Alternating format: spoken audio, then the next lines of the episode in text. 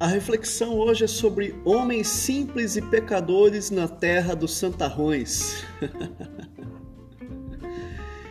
Estamos em uma época em que está impregnado nas igrejas um sentimento e até mais do que um sentimento, algum tipo de comportamento que faz a gente parar para pensar.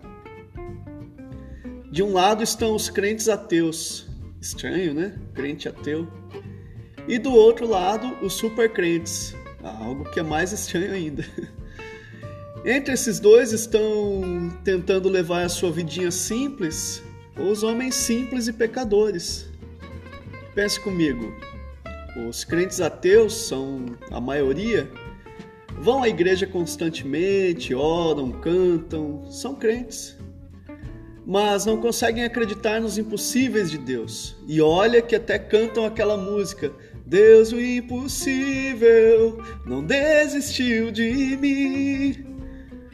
Para os milagres sempre encontram uma explicação lógica e plausível para dizer que ele não faz. Agora, os supercrentes, eles estão em vigílias, montes, anjos, são coisas naturais para eles. Não terminam uma frase sequer sem falar aleluia, glória a Deus, isso aí, irmão. Em uma conversa entre amigos ou grupos de pessoas, sempre vão citar pérolas bíblicas, salmos. Alguns até falam em línguas estranhas. Além disso, tem dificuldade em ouvir uma mensagem, receber profecias que não sejam faladas por eles.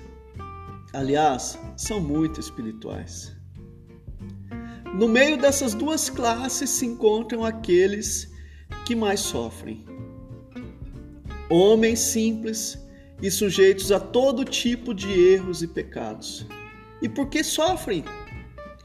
São sufocados no meio das igrejas pelos ateus crentes que nos fazem desacreditar que Deus muda situações, por mais imutáveis que possam parecer e pelos supers, por não sermos tão bons quanto eles.